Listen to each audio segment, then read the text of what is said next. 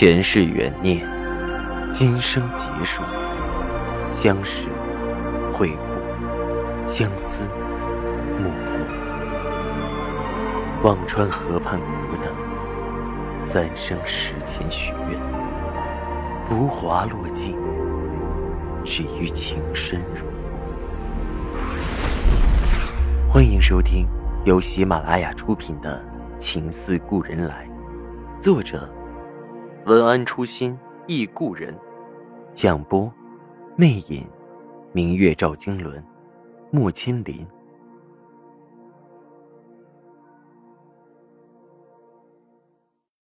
第九十集。过了几天，程月思的染色技术已经稳固，赵石南带着杜恒回到了扬州城。已经是九月初，秋意渐浓。离交货的日子也越来越近了。赵老太太这些日子也没闲着，各家的女孩子见了一通，竟也没一个中意的，不是嫌长得福薄，就是调教不好。此姑劝着，既是做妾，自然是小户出身，没见过世面，便怯怯的不成规矩。到了老太太手里调教调教也就好了。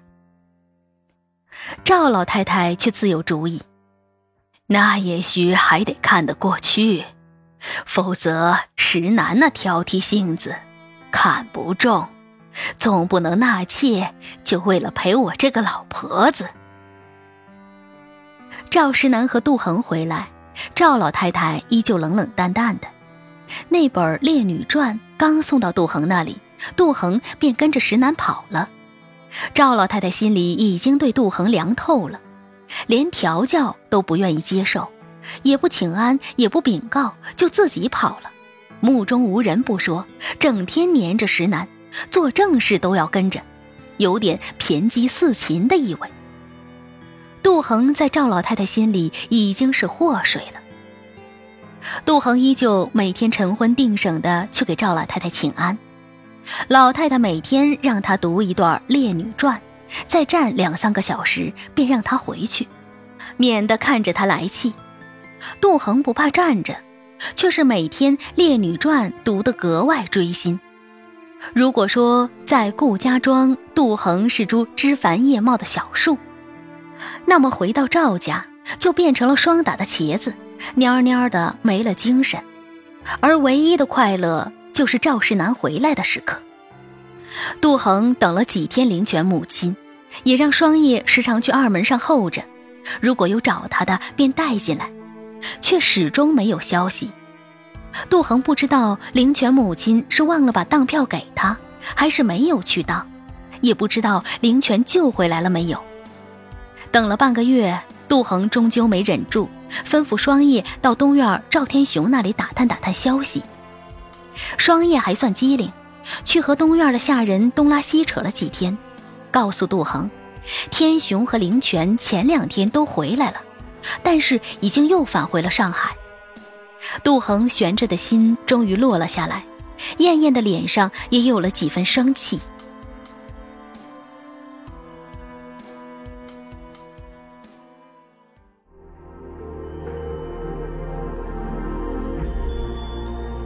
您正在收听的是喜马拉雅出品的长篇穿越小说《情似故人来》。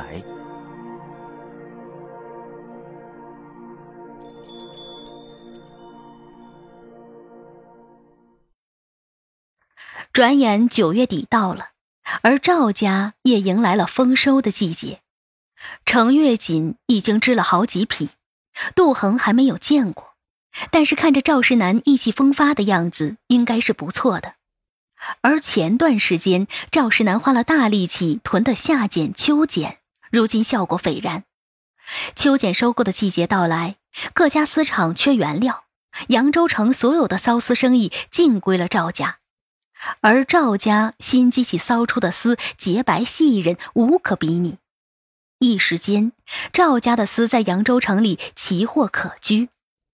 之前和赵世南订了丝的绸缎庄，自然乐不可支；而之前没有出手的丝厂也好，绸缎庄也罢，都在懊恼排不上队。赵家的丝绸生意在赵世南的手里，突然就蹦上了一个新的大台阶。前些年的积累一朝迸发，宛如游龙破竹，直窜到了顶端。不仅在扬州城首屈一指，甚至在整个江浙地区也做到了业内翘楚。钱庄的钱已经全部还清，却还源源不断的有着新的进账。而江苏丝绸同业会的会长也落到了赵石南的身上。志得意满的赵石南揽着杜恒：“恒儿，有了你，好像做什么都特别顺利。”是吗？杜恒偎在赵石南的怀里，眉眼弯弯。这句话是他最大的幸福，他终究也不能免俗。旺夫是对一个女人最大的赞美。是。赵石南答得笃定，事业在望，美人在侧，人生的快意都在掌中。那段日子，也许是赵石南最畅意的时光。恒儿，过些时候我带你去看成月景，你一定会喜欢。杜恒不知道赵世南最后选的图案是什么，每次问起他，总是眉眼笑开，却不作答。杜恒有些憧憬，好看吗？好看，赵世南沉声答道：“与子成悦，怎会不好？”这样的窗下呢喃，让杜恒的心神都醉了。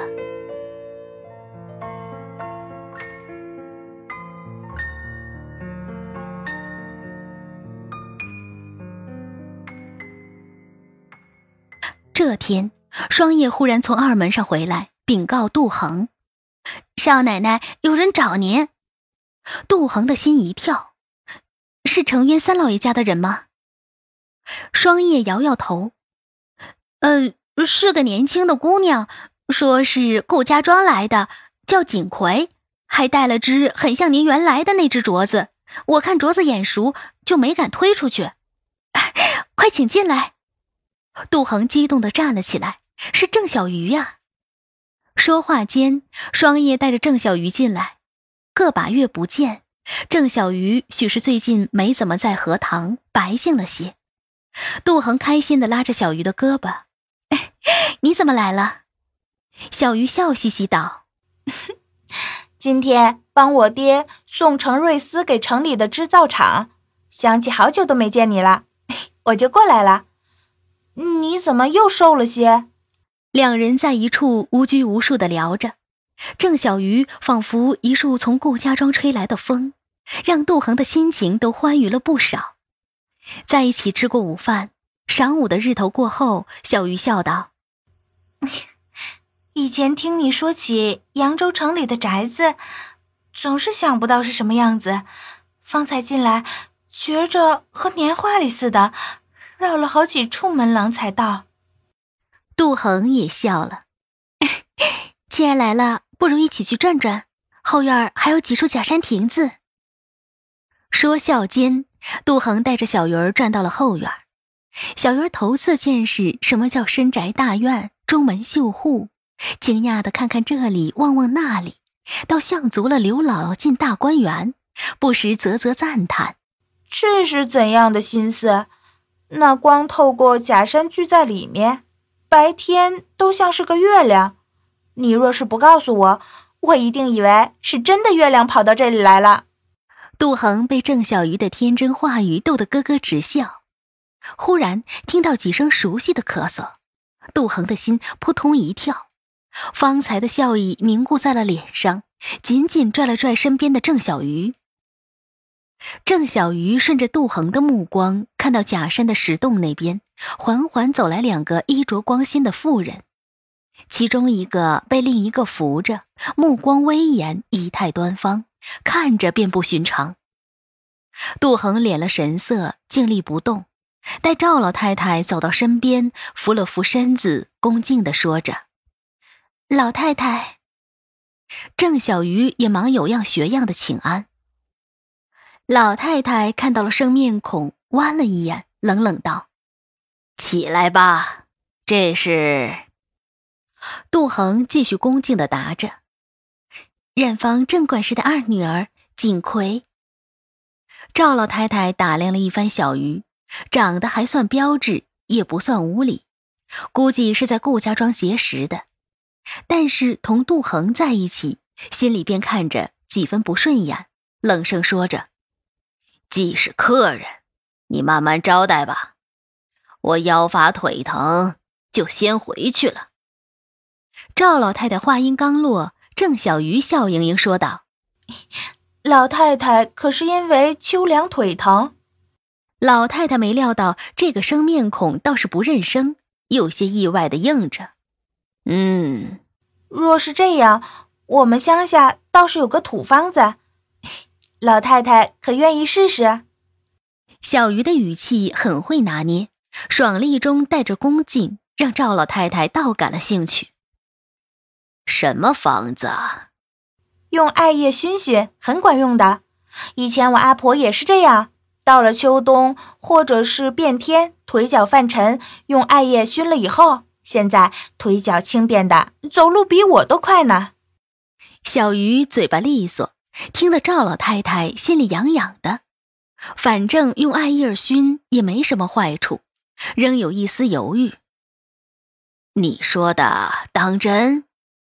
小鱼笑道：“ 当真，我阿婆的年纪都六七十了呢。”赵老太太动了心，紧绷的面孔有丝松动。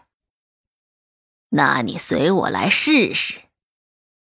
杜恒心里一松，本来还担心这个乡下的妹妹会让老太太生厌，责怪她随意带人进来，没想到小鱼几句话，倒把老太太脸上的寒冰说没了。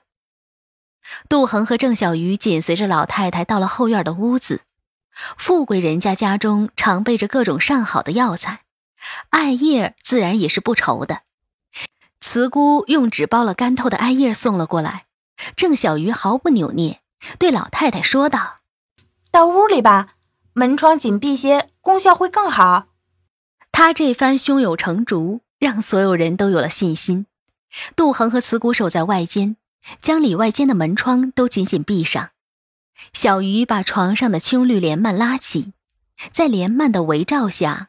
将干的艾叶拧成粉末，用成香薰的玲珑金球漏子将艾叶的粉末盛好，点燃后在老太太关节处熏着。赵老太太只觉得沉沉泛痛的腿上被熏过的地方轻松了不少，心也随着舒坦。如此这般反复几次，老太太看到小鱼的手都被篓子烫起了小泡，不禁叹着。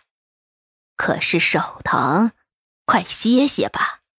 不碍事的，小鱼笑着。嘿，家里生活哪天不烫几下子？这算什么？说着，更加用心的给老太太腿上来回熏着，弄了半个多钟头。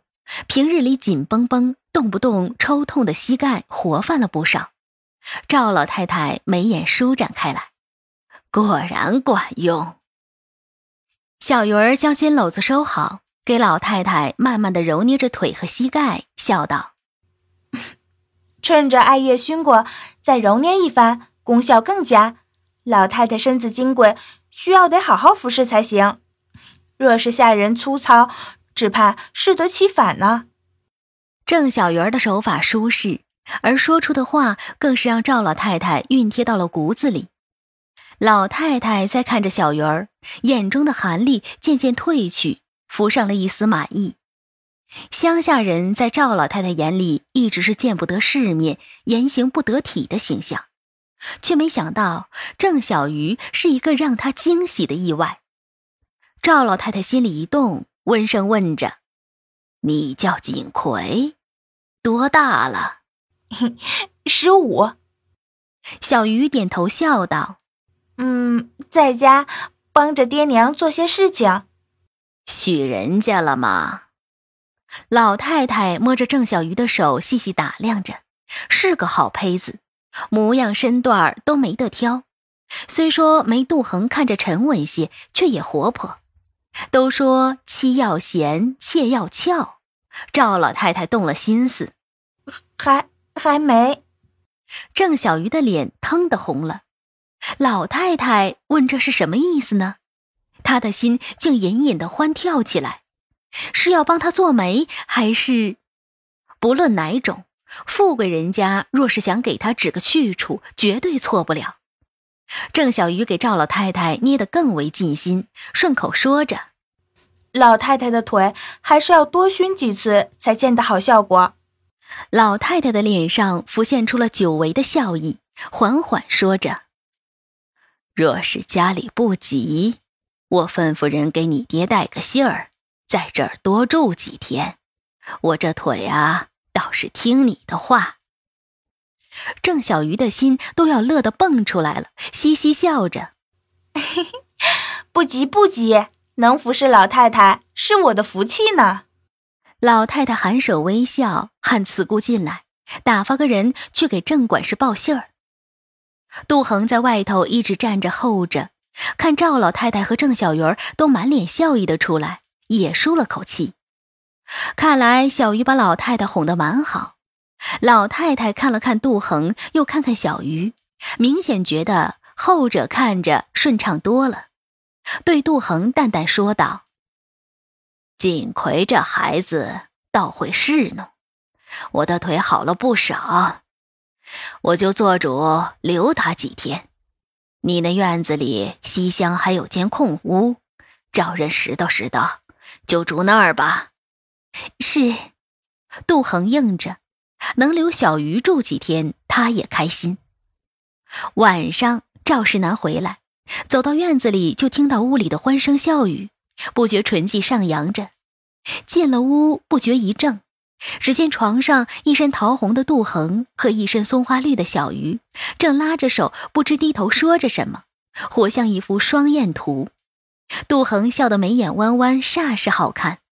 赵石南轻咳了两声，小鱼抬头看见石楠，心跳的几乎要拖出胸腔，忙跳下床，屈膝行礼道：“少爷。”赵石南看了眼小鱼，抬手道：“起来，何时来的？”“上午就来了。”小鱼答着。看赵石南早已坐到了杜恒身边，旁若无人的牵起杜恒的手，正浅浅笑着，不觉面红耳赤的退了下去。对了，老太太说要留小鱼住几天呢？杜恒看看赵石南，笑道：“哦。”赵石南应了句。对那个女孩子，他倒没什么感觉，只是杜恒喜欢老太太，又留下，那便留下，他并不关心。恒儿，程月锦全部出来了，你想不想去看？赵石南笑着问杜恒：“全出来了？”杜恒一愣，想想已经到了十月，马上就该结货了，是该全出来了，不由得兴奋道：“想看，什么时候去？”现在，赵世南抓起杜恒，笑得几分得意。马车都在外面备着了。杜恒急匆匆跳下床，跟着赵世南往门外走去。西厢住着的小鱼看到两人出来，有些好奇的问着：“这么晚了，少爷和少奶奶去哪里？”杜恒满心的喜气，冲小鱼招招手道：“走，随我们一起去看景。”小鱼听到杜恒这句话，忙不迭关上门跟了出来。织造厂就在城西不远处，马车行了十几分钟便到了。小鱼给织造厂送过丝，对这里并不陌生。杜恒第一次来，看着一台台织造的机器，心里满满的悸动，不知道程月锦织出来会是什么样子。到了织造厂后院的屋子里。杜恒和郑小鱼看着屋里的锦缎，都愣住了。屋里摆着一排排的架子，织好的程月锦就搭在架子上。赵世南提前吩咐过，屋里各个角落、窗下都点着汽油的玻璃灯，以防明火烧起来。在昏黄的灯光下，一个个架子上闪溢着各色的锦缎，红的像火，粉的似夏，白的如雪。莹莹五彩的光如奇珍熠熠生辉，这是单色的锦缎，而花色的锦缎尤为好看，绛紫、靛蓝、墨青的底色，上面是鹅黄的莹莹点点，一片片连起来。杜恒忽然想起了那个萤火虫漫天的晚上，杜恒有些惊讶的看着赵世南，啊，是萤火虫的图案。赵世南含笑点头，看着杜恒在一片锦缎的世界里逡巡，锦缎光艳万千，锦缎中的人明艳照人。杜恒忽然在一幅玫瑰色的锦缎中驻足，扭头冲赵石南莞尔一笑，道：“这幅最好看。这幅若是做成旗袍，一定光彩四射。那这幅留给你，只给你。”赵石南走到杜恒身边，抬手抿去杜恒鬓角的一缕乱发。“嗯，不要吧，万一别的选不上，只有这幅可以呢。”杜恒有些犹豫，却盯着那幅锦挪不动步子。管他呢！赵石南唇际扬起，我最好的东西，自然留给我最在乎的人。赵石南随意的一句话，却让屋里的杜恒、门口的郑小鱼心都通通跳个不停。杜恒情不自禁地偎在赵石南的怀里，忘了门口的郑小鱼，而赵石南素来不在意其他人的。周围的锦都化作了漫天的光芒，赵世南俯身吻上杜恒的唇，两人仿佛被点燃般唇齿相依，只想把这人、这锦、这景，通通收作自己的，永世不忘。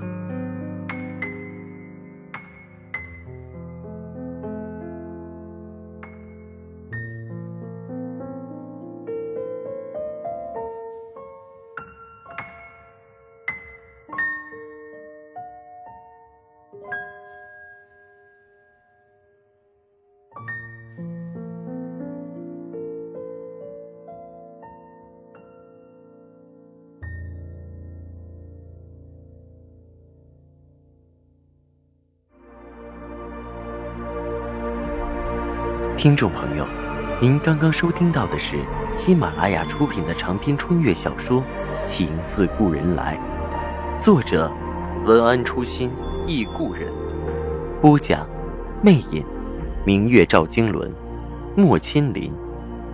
更多精彩有声书，尽在喜马拉雅。